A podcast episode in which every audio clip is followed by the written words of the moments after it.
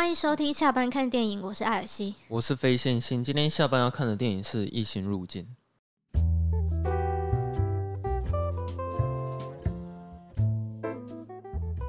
其实《异形入境》这部电影我已经推荐你很久了，因为我在很早之前看完的时候，我觉得我应该算是从这一部开始喜欢丹尼斯·维勒纳夫。所以你跟我一起看的这一次是你的第三刷。呃，对，这次是第三刷，然后我第二刷是有目的的，因为那时候我刚刚看完《天能》哦，然后我觉得《天能》它在阐述时间线的方式跟就是《异形入境》好像可以稍微比较一下，概念有那么一点点那个感觉。我觉得《异形入境》其实它阐述时间的方式的确是比诺兰再更漂亮一点。对，哎，那你这样看三次，你每次你都有发现新的东西吗？然后你每次看你都觉得？是好看的，不会腻吗？会啊，就是都会发现一些新的东西、新的感觉啊。每一次看的感觉都不一样，而且我后来才觉得，其实《异形入境》你要一定要看第二次，你的观影体验才会完整。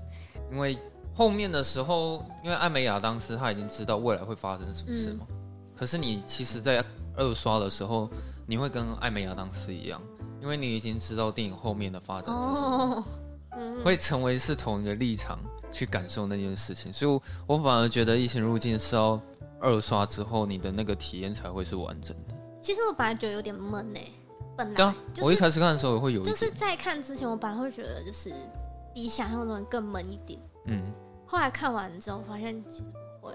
嗯，他蛮会讲故事，而且我觉得，我觉得导演他他真的很擅长，就是营造那种很悬疑的感觉啊，对。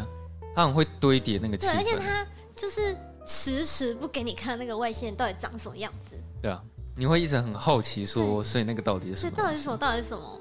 嗯，然后终于就是显现出真面目，说哦，原来是长这个样子。嗯，就是他会有做出那种突破那个好奇心的满足感。嗯，然后你看到那个完全体之后，你还会再想要看到更多这样。哦，对，而且他那个时候那个那个外星人叫什么？叫七。七只瞳、呃、还是七瞳之？忘记了。就是以台湾的翻译来讲，它是被称为七只桶。它那时候一开始出来，其实也没有看到它整个身体，对不对？对，因为那个玻璃的框框就是那么大而已。就只有看到它的下半身。对对对，然后是到后来那个艾美亚当时他觉醒了之后，嗯、就进到那个内部去的时候，才发现说哦，原来他那么大一只。对啊，升华的时候。好，我来念一下那个《异星入境》它的那个评分呢。它在 I N D B 上面是七点九分，嗯，然后在烂番茄上面只有六十五，就只有六十五分，我觉得有点低耶。有点低吗？以影评人来说，应该可以更高一点吧。烂番茄六十好像真的蛮低的。然后它在 Metacritic 上面是八十一分，嗯，然后雅虎是三点九颗星。那雅虎的评论我比较不意外了。哦，都因为一般观众比较多，可能比较吃不下这种有点乔闷的片。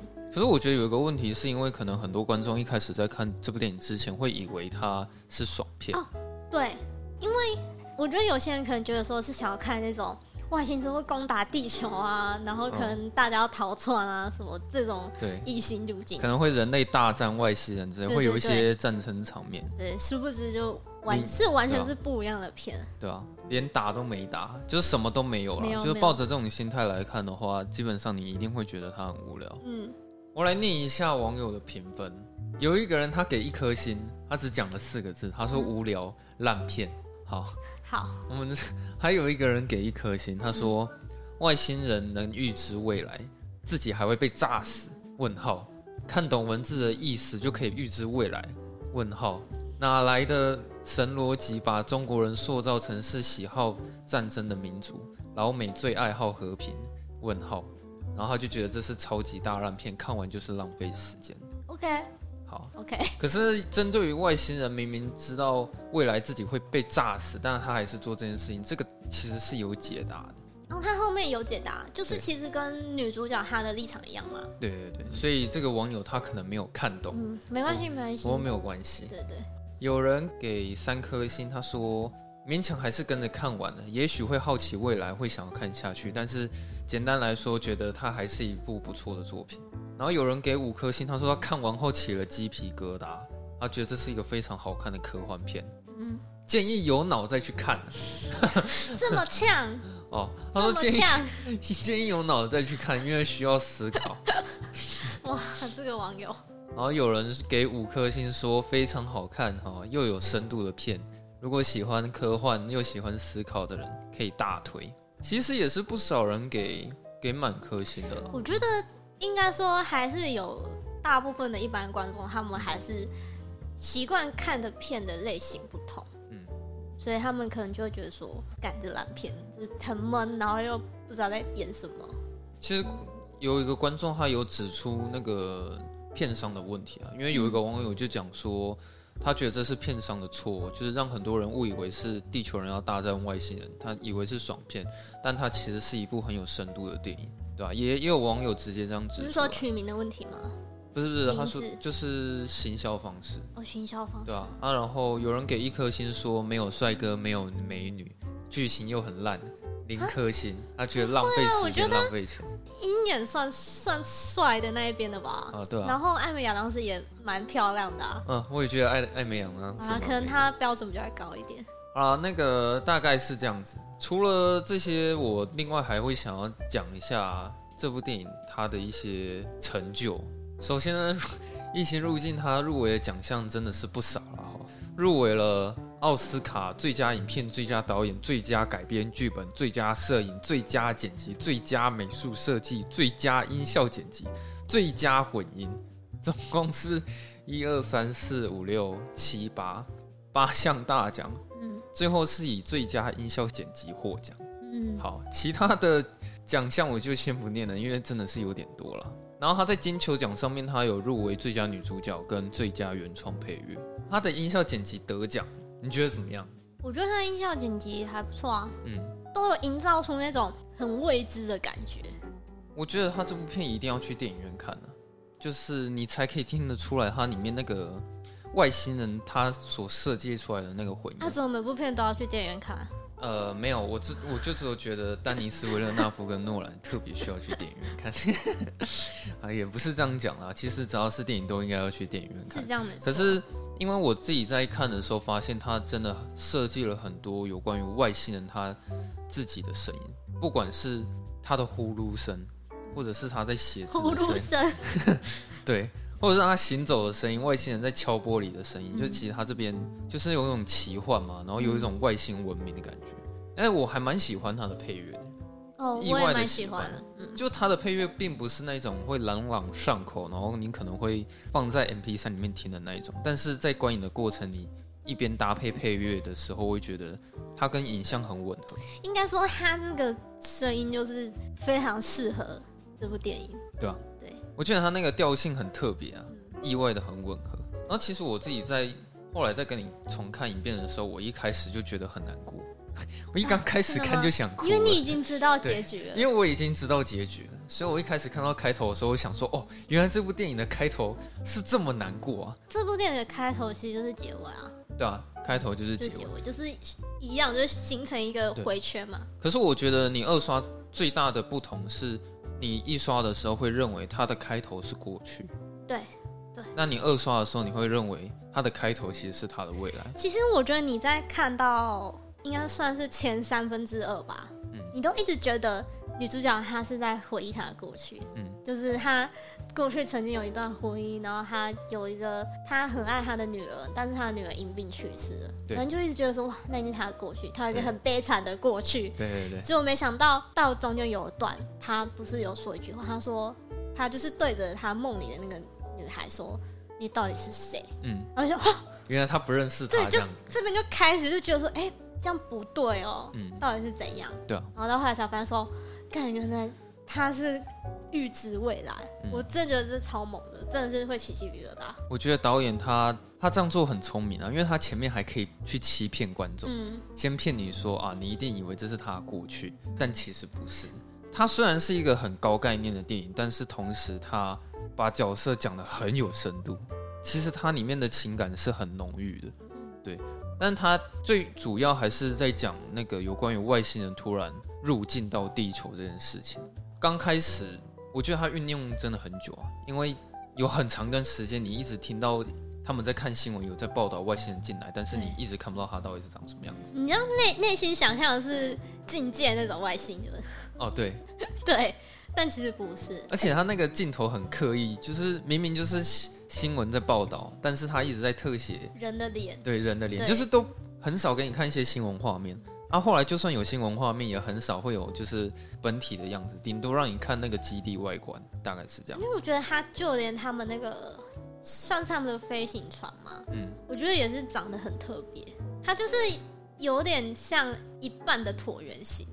就很极简主义啊，对对对，很极简。这种是还，这种是我本来以为它是插在地上，哦，对，结果不是，它是有一段，它是它是浮在半空中这样子。那它是漂浮在那里。对对对。然后后来有一天，艾美亚当时他就突然遇到了军方的人过来委托，对对，只是这个委托的态度不是很好，有点令人不是那么开心。对 对对。可是他那边其实有在让你试图让你了解说，艾美亚当时他算是世界级比较具有语言界的权威上的代表，应该他就是数一数二吧，就那几个就不是他，这是谁这样子？对，所以就是美国政府最高层的机关单位就是特别去找了一下艾美亚当时。而且还限制人家时间哦，对对，你说直升机降落的时候嘛，对不对？对啊，他不是说你赶快东西收一收。哦、艾美亚当时说给我二十分，对，然后军方军方说我们十分钟会起飞，很烦呢。然后起飞的时候也带出了另外一个很重要的角色，就是鹰眼啊，他叫做什么来着？杰哦，杰瑞米，杰瑞米什么的，我们就是先代称他叫鹰眼。拍谁拍谁？其实他在那边的对话我还蛮印象深刻的。因为他不是很直接的自我介绍说我是科学家，他在讲说他是科学家的方法是，他那时候在看艾美亚当时写的一本书，嗯，然后他直接纠正他的错误，说你这本书写的不错，可是人类的文明基石并不是语言，而是科学。然后你那时候就想到说，哦，原来他是一个科学家这样子，然后他还就是去挑战了语言界的权威，就是他们一开始的互动很有趣。然后也因为他们在做直升机的过程，你才有办法第一次看到那个外星人基地的外观大概是长什么样子。嗯，就其实那边真的是一个很大的一个空地啊，然后你就看到军方的人会扎营在那边，然后就一个半椭圆形的一颗蛋就浮在那里，然后附近都没什么人哦，就都不敢靠近啊，对，都很少，然后就只有直升机会在那边盘旋。当他们要进去之前，艾美亚当时他还看到有一个人被抬出来。吓到，就想说，所以等一下我们进去的时候，到底是会发生什么事情？这样，因为他其实从这边开始就是慢慢去引诱你的好奇心，会想说外星人长什么样？对，因为他到现在还是没有让你看到外星人长什么样。对对对，到那时候你一直还是不知道。我觉得在看这部电影，你不会觉得它很闷，原因是因为导演他有办法一直让你去保持应该有的好奇心。然后你会因为那个好奇心，会想要继续看下去，接下来的发展到底是什么？嗯，对。看到有人被抬出来之后，军方的人又叫他说：“你必须要交出手机。”就是有点算是要叫你直接断掉这边所有的通联，而且还要打疫苗。对，然后还要做心理咨询，就说你最近有没有做过什么有压力的事情啊？然后什么的，然后你必须要打疫苗啊，然后还要打什么强心剂什么什么之类的，就是一一切都是就是对。接下来好像会发生很可怕的事情，就手续很多。好，然后他这边前置作业结束要进去之前，他们还要命令他们全副武装，就是他们要穿一个橘色的防护衣。对，啊，那个又很厚。好，然后他们做了那么多有的没有的之后，终于要进去了。终于。可是他们要进去之前，又发生了一个问题，是说他发现里面的引力不太一样。哎、欸，我觉得我超爱那边的视觉效果，还有他整个转场。哦，你说他要就是看进去那个洞里面的时候，然后要准备进去。对对对，然后他他他那时候不是有做一个动作，是不是有个军方人就丢了一个东西上去？对，他在测试那个引力。对对对，然后就突然那个东西就被吸上去了。嗯，然后他发现说他那个引力其实是可以让人类正常去适应那里。对对对。对，可是这边很好笑的事情是，每个人很快就习惯那边引力，就唯独那个科学家，他那时候摔倒在那里。我觉得他的可能是跟他。毕生学的那个逻辑都完全不一样，他有点冲突啊，就跟他头脑冲突。其实他会在那边摔倒的原因是因为他是内行的，因为他知道不应该是这样，所以他才会摔倒。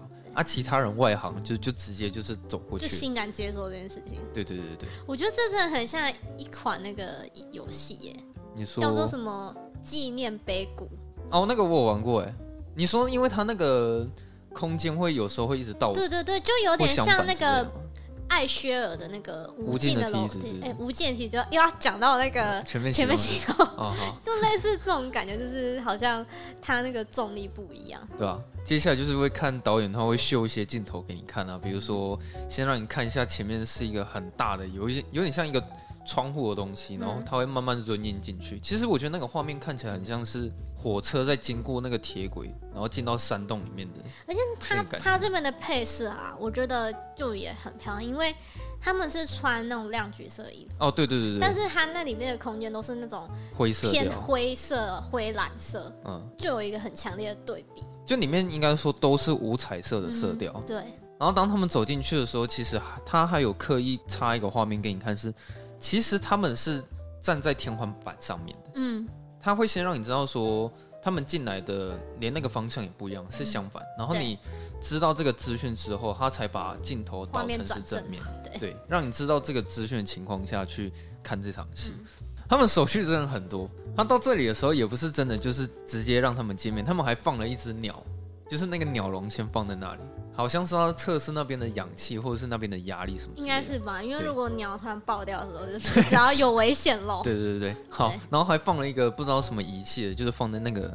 鸟笼的旁边，嗯、好，现在全部有的没有的，然后摄影机也架好了，反正都是电脑也架好了，都是该准备的东西要 setting 好了啦。对对对，终于轮到这个外星生物，他终于要出场了。然后他问他说：“啊，所以我们接下来干嘛？”然后那个黑人就讲说：“哦，等他们现身。”他们就在那边等他们现身，这样。然后慢慢出来的时候也用的很迷幻啊，嗯、就是先一大堆的烟雾嘛，嗯，然后又很大声的那个音效，然后就听到可能有外星人的一些呼噜的声音，然后慢慢的那种脚步声，然后最后。你才看到他一部分的样子，嗯，可是其实光到那边，主角他就已经有点受不了了。他不是一直想吐想吐吗？对啊，就是他其实不要说看到外星人，就是在还没进入到那个空间，他就已经承受很大的压力。所以那时候画面就是直接就切掉了。哎、欸，对，那边还那那边后来他有看到吗？我忘记了。有，他们有看到他现身，有看到他现身。对，然后什么事都没做，就只是现身而已。然后画面就切掉了。他们第一次的见面就就是这样结束在女主角昏倒。哎、欸，没有昏倒了。他他就只是直接切掉，他们下一个画面，就是他们可能就坐在那边，然后你就看到他们好像精神不知道耗了好像几百趴的感觉，就好像到底发生什么事情。然后那军方的人就跟艾美亚当斯说：“你接下来要做的事情是，你要先想好策略，然后下一次再进去。”艾美亚当斯他也很聪明，就是以他是这种语言语言学的角度，他想到一个方法，就是用书写的方式先去做进一步的沟通。所以他下一次跟那些外星人见面的时候，啊，这边简介也很快啊，就是前面手续全部都没了，嗯，他简介就是直接剪到他们已经在外星人面前，对。对对对，然后他就先写了一个 human，然后他就拍了自己的胸口，就说 human human。后来外星人也终于给了一个回应，就是喷出一个图形，对，他喷出了那个墨汁，而且那个墨汁真的是有够美的圆形，对啊，他就慢慢全浮现出了那个符号，这样。其实我很好奇，说那个符号设计师到底是是谁设计的？是原本小说有那样描述，还是是导演他们自己所想象出来的？这我就不知道，因为我觉得他那个很聪明诶，因为他设计的那个圆形完全是有符合语言学跟就是外星生物他们那种。沟通方式的那种风格，而且它也设计，而且它也符合这整个故事的逻辑。对啊，对啊，对啊！我觉得他那个原型设计的很好。嗯，可是也因为他他们第一次看到外星人写字，所以军方的人会觉得说：“哇，这他妈完全是一个非常大一步的前进。”对对。然后他回去之后就命令艾美亚当时说：“哎，你现在不要再跟他们讲一些什么教他们认字啊，或者用一些很简单的单词，直接问他们啊，说到底来这里干嘛？”对对对对，就是有点想要一步登天。对。可是，我觉得他这边也有，就是讲出说，艾美亚当斯试图在跟你解释语言这东西到底有多困难，嗯、因为他其实整部电影就只是在围绕在一个很简单的问题，嗯、就是说，请问你们来地球要干嘛？就整部电影就只是在探讨这么简单的一个问题，嗯、可是他们却会花费大量的时间跟精力去思考，要怎么去问出这个问题。我觉得艾美亚当斯他他在电影也有解释啊，他说。如果你必须要问他们那一句话的话，嗯，首先你必须先搞懂你跟我之间的关系。啊，对对对对，对。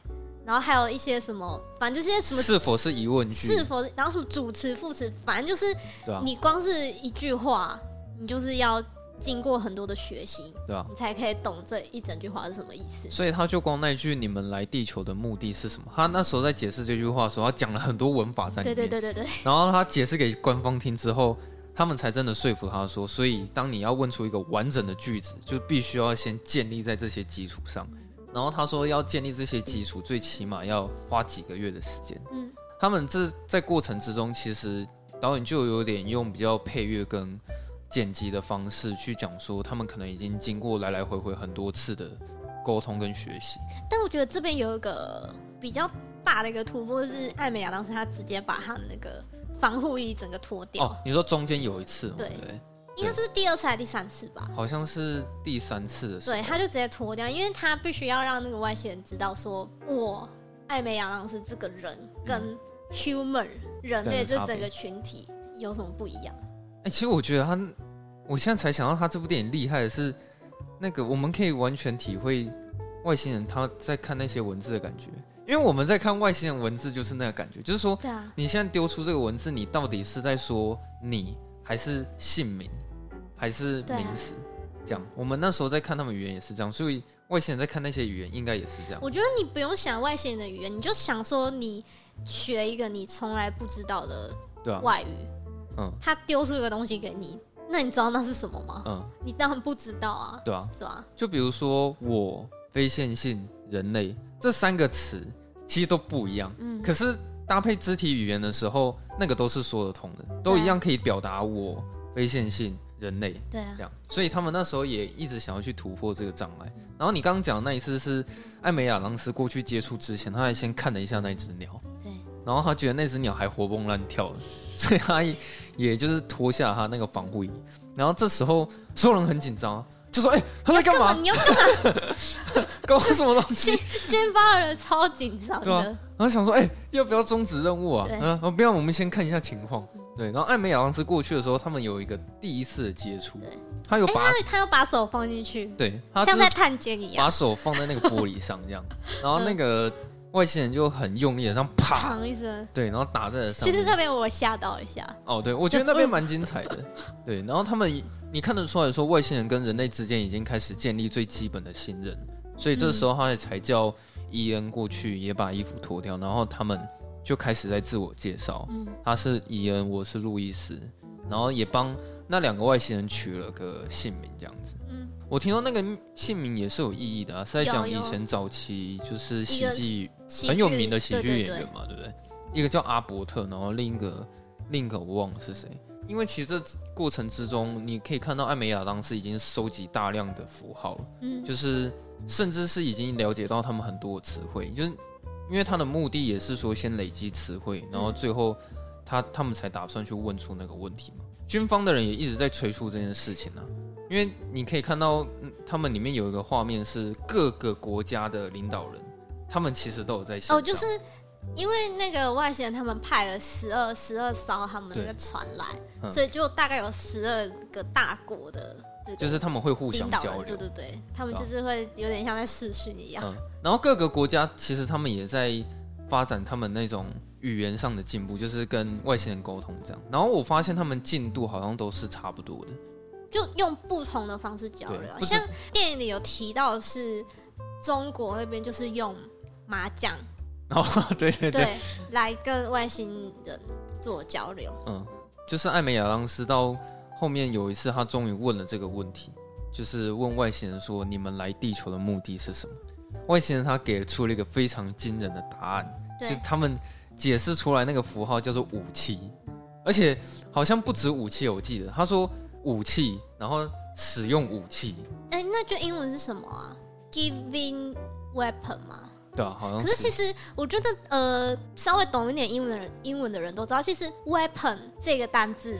它就不单单是指武器，嗯，它也可以是工具，所以就是我觉得看你怎么解读。但是如果是以中文国字来讲，武器它就是武器；如如果你要讲工具，你必须要讲工具这个词汇，不能跟武器。那你看，这就是中文跟英文又不一样，就是每一个国家他们的那个语言也不一样，所以语语言不一样。那时候艾美亚当时很聪明，他就讲说他，他他虽然讲出了这个武器这个意思，但是他可能不单单是指武器，对，有可能是工具或者什么什么什么。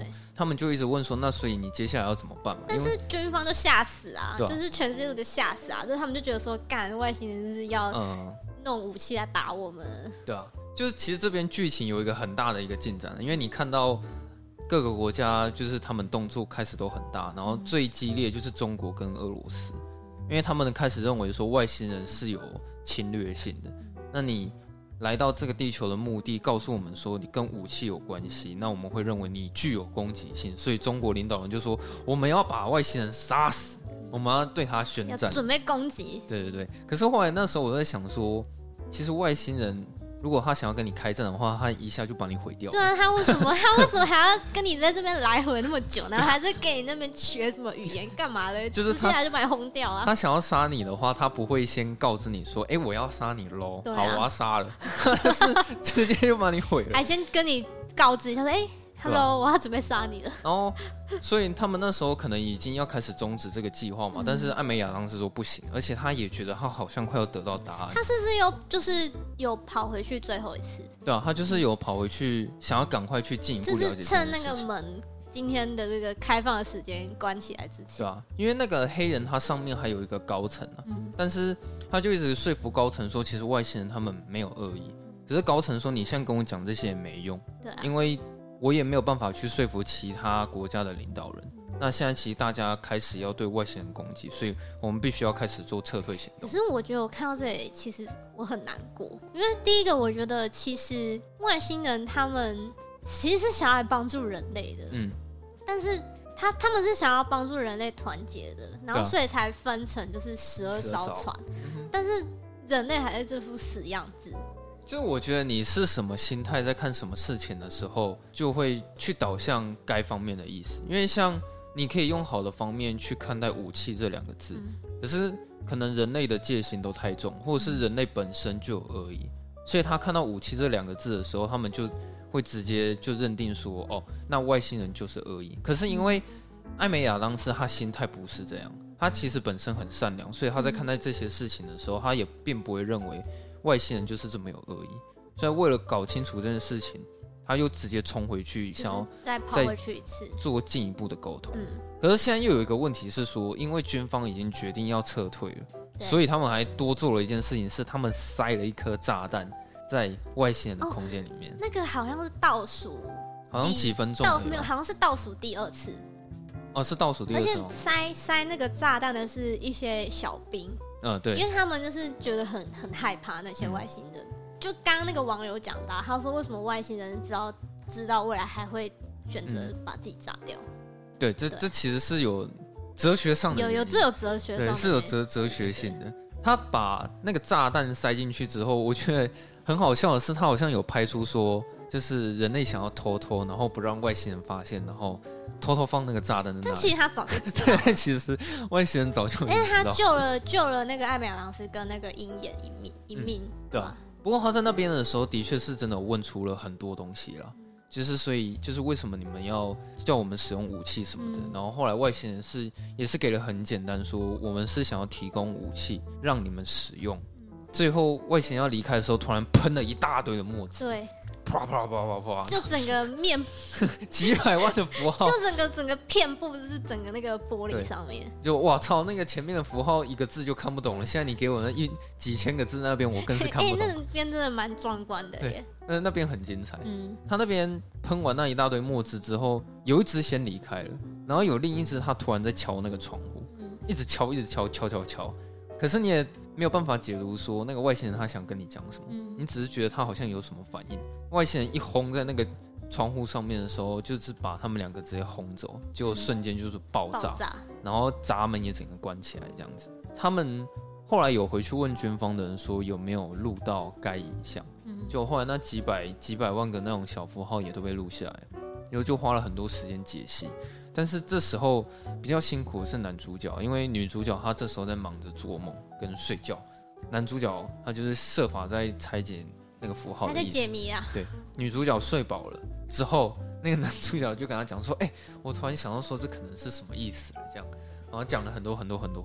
然后我觉得这边很精彩，因为后来发现其实那个字是立体的。啊，对啊，嗯、就是有厚度跟深度。对对对，对，干。那个字已经够难了，没想到竟然还有厚度跟深度，不是到底是想怎样？就那个厚度可能也是有意义的，嗯，对啊。然后男主角就做一个结论是说，这个可能是十二分之一的意思，因为他有很多的空白，可能牵扯到时间什么什么的。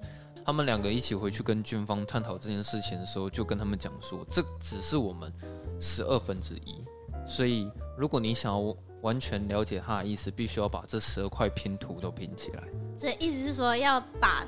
其他对其他散落，其他十一个地方的，就是喷出来那些圆形的那些文字，嗯、就要全部集合在一起，才可以得到真正的解答。对，然后那个军方人就讲说：“哎、欸，你他妈怎么可能呢、啊？人家中国都快打起来了，你最好是还可以去跟人家扯什么团结力量大这种东西，嗯、就是这个方法是绝对行不通的。对”然后就在他们在很无脑吵这种没有意义的事情的时候。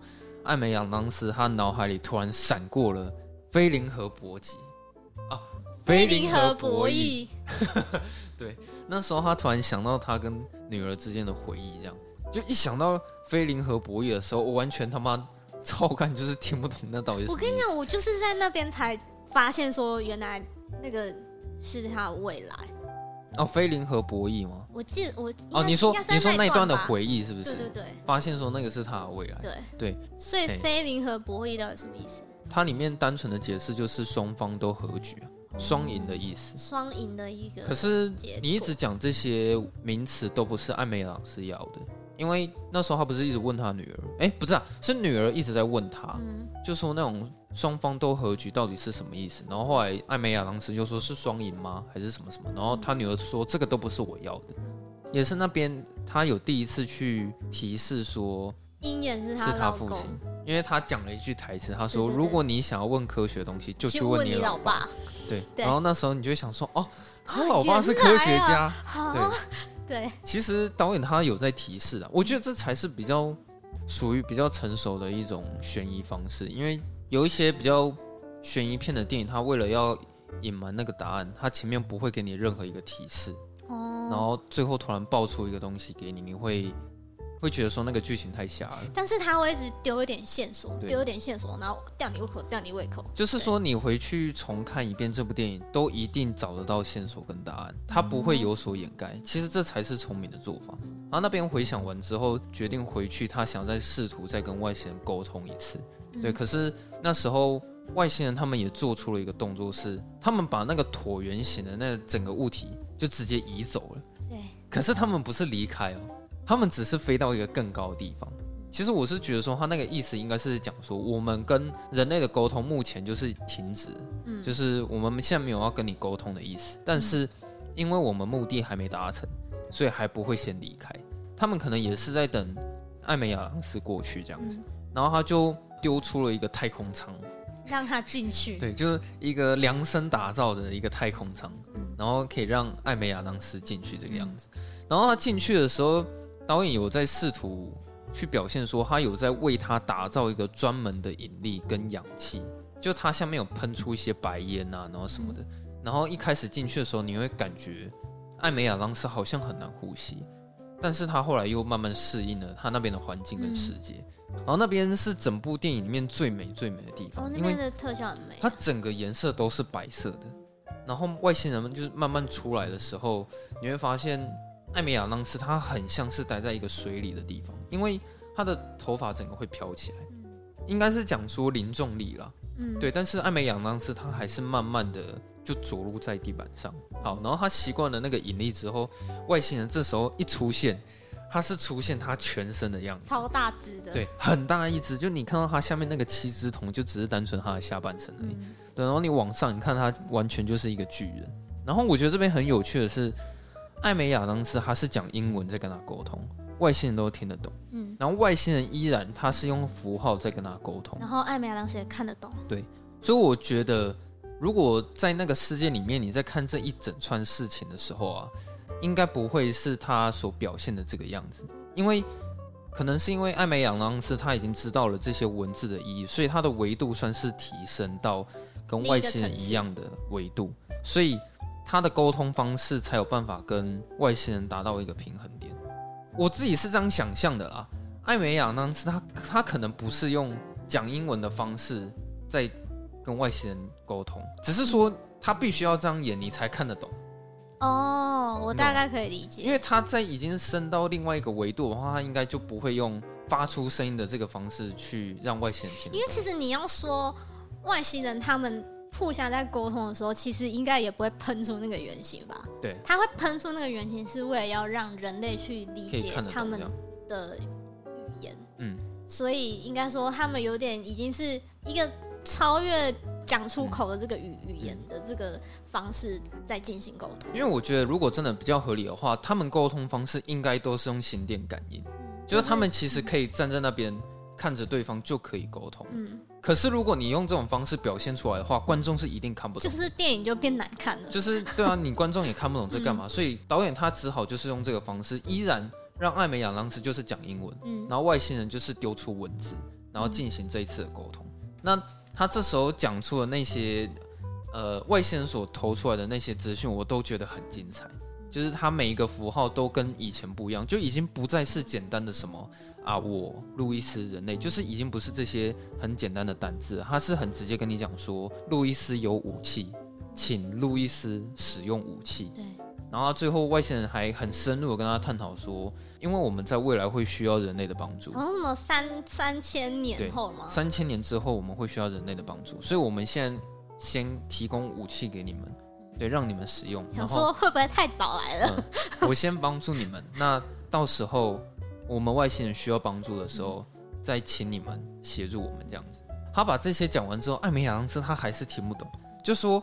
到底是什么武器？什么武器？就是为什么他会讲说“我有武器”？嗯、他觉得我没有武器啊。对，那要怎么使用它？可是就当他要继续审问的时候，外星人就离开了。艾美亚，他没有跟他说吗？没有，他没有跟他讲。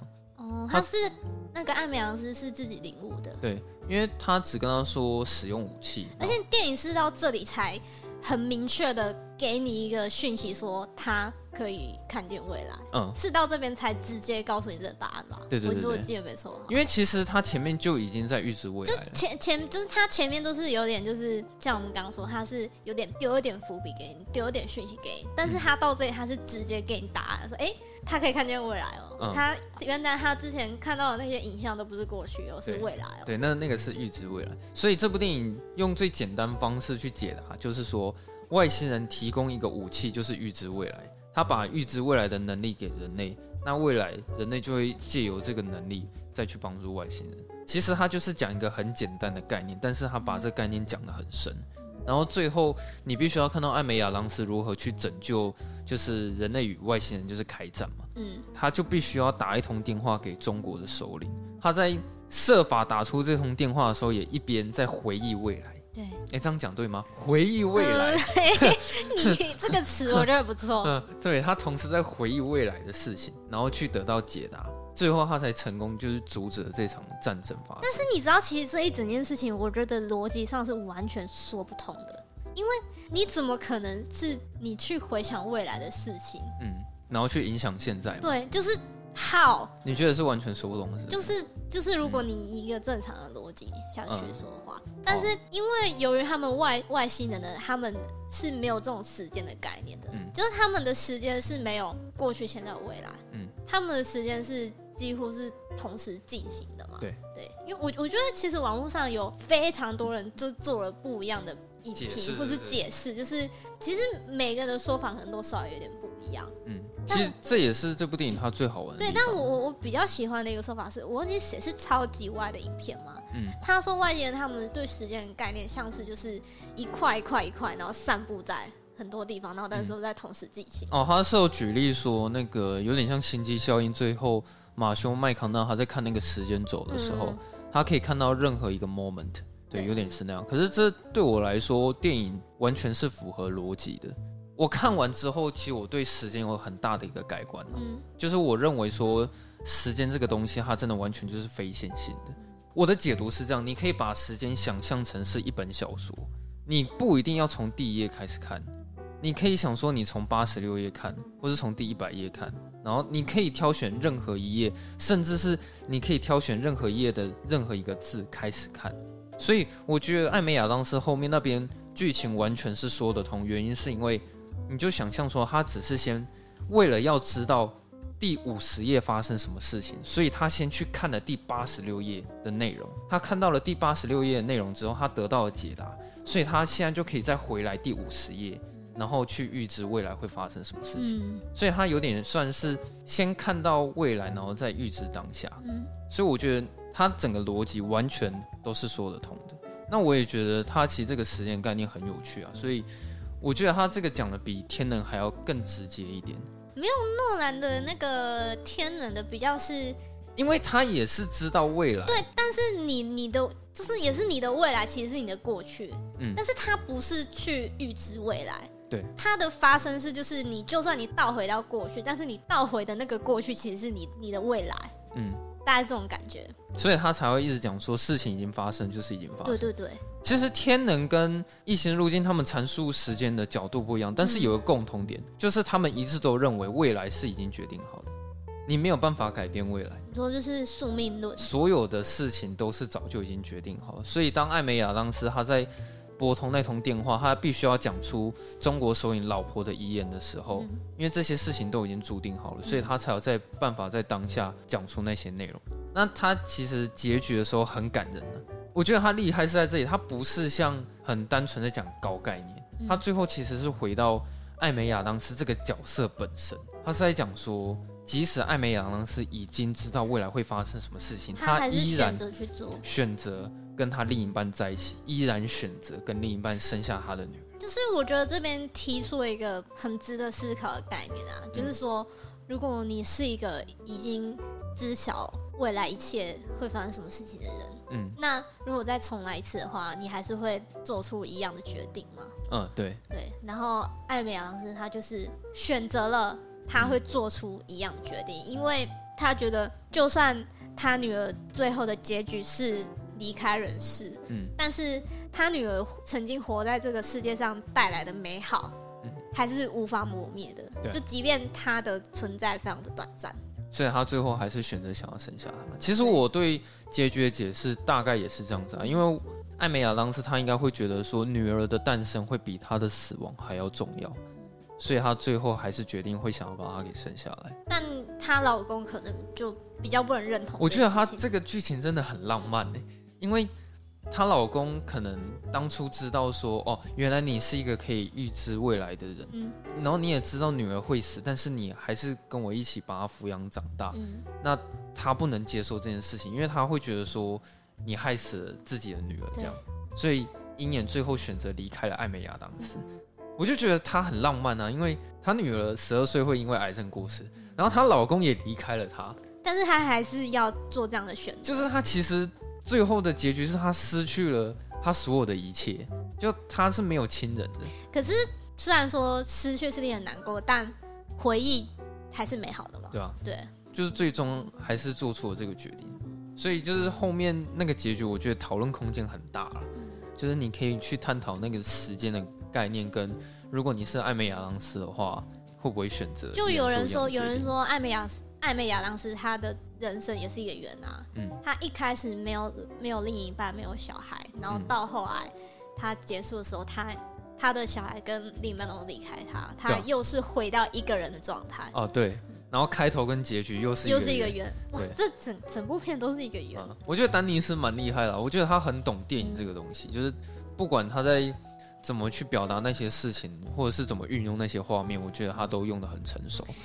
我觉得，我觉得我真的是有点晚看这部片，我觉得就是感触蛮深，就是这部片真的是还蛮值得让人家去思考的。可是我觉得你这时候看其实差不多了，因为我觉得就是你必须要看懂这部电影，你才会觉得它好看的。那你也觉得说，以你现在的程度在看这部电影，你基本上都看得懂，嗯，对吧？所以你很能去体会这个乐趣。我有过这一关，就是我这我是大学看的，可是说实在，那时候其实我没看得很懂，嗯，对吧？然后后来就是二刷跟三刷之后，感觉也都才比较知道说，嗯，里面在演什么。就我觉得一部电影你要觉得它好看，这也是需要练习的。我另外还想要讲一件事情是，其实我最喜欢的一场戏是艾美亚当时她跟外星人一起写字的时候。哦，因为那时候。七只桶，他是把手直接拍在窗户上，对。然后他那边的解读是说，哎，他好像想要叫我过去写字，嗯、可是他说我没有那个能力。哦，对，他的手直接就是，对他跟他一起画出了一个圆，然后那边我整个所有毛细孔都竖起来，你知道吗？我觉得说，哇，这个张力实在是太强，因为他是一边回忆他的未来，就是他在想他跟他女儿相处的那个时光，然后他是顺着那个美好的感觉，然后跟他一起画出了那个圆，然后写出了那个字，这样。嗯就是我每一次重看的时候，都觉得那边真的是最精彩的。后来，其实你那个整个电影看下来，你会发现，其实丹尼斯·维勒纳夫他的视觉美学真的是数一数二的强。嗯，视觉效果吧，还有他的那个美术设计上，几乎每个画面都很美。我觉得你光拿二零四九出来，就是你就可以知道他那个整个画面的感觉啊。所以可见，我觉得大家为什么那么期待《沙丘》，是因为我觉得。可能只有几个导演，就是可以把那种小说那种很壮阔的感觉，嗯、然后用这种方式呈现出来。对啊，嗯、我觉得他基本上就已经是诺兰的等级了，哦、就他们在超维维跟诺诺嘛，对啊，就是他们 已经算算是那种被称之为神之导演的那种感觉嘛。就是他们才可以驾驭这么大的那种大场面，嗯，对啊。那像二零四九，它的拍法也是差不多这个节奏，也是很慢，然后好像也是很多人睡着。有些人也不敢说它难看，是因为它每个画面都太厉害了。对。那我觉得《异形入境》它其实有一个很大跳的一个进步啊，因为它上一个作品好像还是《怒火边界》吧，嗯，对，好像是，就是他还是在拍那种剧情片，嗯，对。然后他《异形入境》就是已经拍出一个很大格局的这种。科幻电影，对，我觉得是一个很大的突破。然后接下来他做的每一步都是又更超前的这样。你看，像二零四九又是更大规模的一个故事。而且二零四九那时候不是本来是谁是谁要拍雷利斯考特吗？哎、欸，他后来是监制啊。对对对，反正就是后来好像也是没有什么人敢动这个作品，你知道吗？因为《银翼杀手》太经典了。哦，对啊，对啊。对，然后后来就是。交给他。其实那时候诺兰有讲，他就说：“哦，没想到那个丹尼斯·维勒纳夫他接下了一个自杀式的任务，就是他居然要拍《银翼杀手》的续集。他怎么敢这样子？对。然后后来诺兰他也觉得说，他实在是改编的太成功。嗯、他那时候有讲啊，就是丹尼斯是觉得《二零四九》是他有史以来评价最高的作品，可是也是他票房最惨的作品。哎，你知道你现在要看到他的续集已经是不太可能了，因为《二零四九》他。那部电影的票房惨赔了八千万，这么惨啊！对，所以如果你想要看到拍续集，应该不太可能。反正蛮期待沙丘的啦，我也很期待。嗯，明天就要看了嘛，对不对？对，对，我们明天就要看。我们今天录录音时间是那个十五号晚上。哦，对啊，很期待明天的沙丘，嗯、不知道他现在又会做出什么超扯的那个。台中的那个原版 IMAX 没有位置哦，对啊，我们差了一部忘记太顽强，然后就没有位置。对啊，就也不是说没有位置，是全部好位置都没了。哦，就是剩下那种很边边的，就想说就是边边啊，第一排、啊，就是想说不要这么委屈自己。对，对就还是反正我们会二刷。很奇怪，还没看过电影就已经先想好，对，就已经先预想说要二刷了。对啊，下礼拜大家就期待我们替大家。一起讨论《沙丘》这部电影，嗯，对。然后《异形入境》的话，这部片我觉得就像那个前面网友说的啊，如果你喜欢科幻，然后你会动脑的话，哦，对啊，对，你就真的你有脑再来看是这样，真的就是你真的可以来看一下《异形入境》这部片，我觉得你不会后悔。嗯，他脑洞也是开的蛮大的。对，如果大家喜欢我们的节目的话，然后或是想要。想要听我们 想要听我们讨论哪些别的电影的话呢，都可以来留言告诉我们。嗯，对。然后一定一定去帮我们，然后一定，今天是怎么了？然后一定就记得要去帮我们的 Apple Podcast，就是可以。按一下五星，嗯，然后留言一下回馈给我们，让我们知道我们哪里做的好，哪里做的不好，这样我们才有改善的空间嘛。Yep，嗯。然后我们最近有那个响应响应电影院的活动，可以抽那个序号。哦，对，那个是上一部那个《寂寞调香师》。Yep，对，算也算算是小品电影，大家可以去听一下。嗯、然后在我们的 IG 可以抽奖，快点！现在还没有人留言呢、啊。哎，我我不知道下礼拜这时候有没有人留言呢、啊。哦很少人留言啊，所以你来抽一定是百发百中。对对对对对，快点来哦！那今天就先讲，那今天就这样吧。那我们就非常期待的下礼拜二下班见。哦，好，拜拜。